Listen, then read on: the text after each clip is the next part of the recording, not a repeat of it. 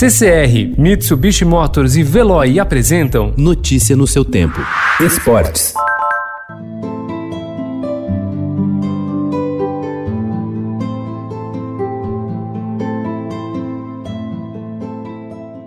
Treinador com passagens importantes no comando de São Paulo, Corinthians, Seleção Brasileira Feminina, entre outros grandes clubes do país, Oswaldo Fumeiro Alvarez, conhecido popularmente como Vadão, morreu no início da tarde de ontem em São Paulo. Aos 63 anos, o técnico lutava desde o início do ano passado contra complicações relacionadas a um câncer no fígado, que havia se espalhado e atingido outros órgãos. O corpo de Vadão será enterrado hoje em sua cidade natal, Monte Azul Paulista, no interior do estado.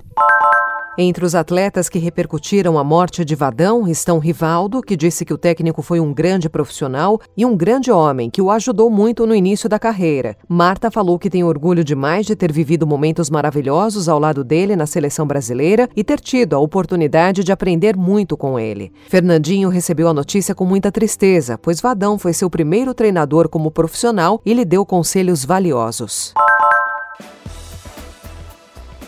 Um dia após o encontro com o prefeito do Rio, Marcelo Crivella, a Federação de Futebol do Estado do Rio de Janeiro se reuniu com os clubes participantes do Campeonato Carioca em um conselho arbitral que indicou a possibilidade de a competição, ao ser retomada, ter jogos disputados fora do estado por causa da pandemia do coronavírus. A aprovação dessa possibilidade, porém, não se deu sem polêmica. Como a medida não teve votos favoráveis de Botafogo e Fluminense, esses clubes defenderam que ela só poderia ser implementada em caso de unanimidade.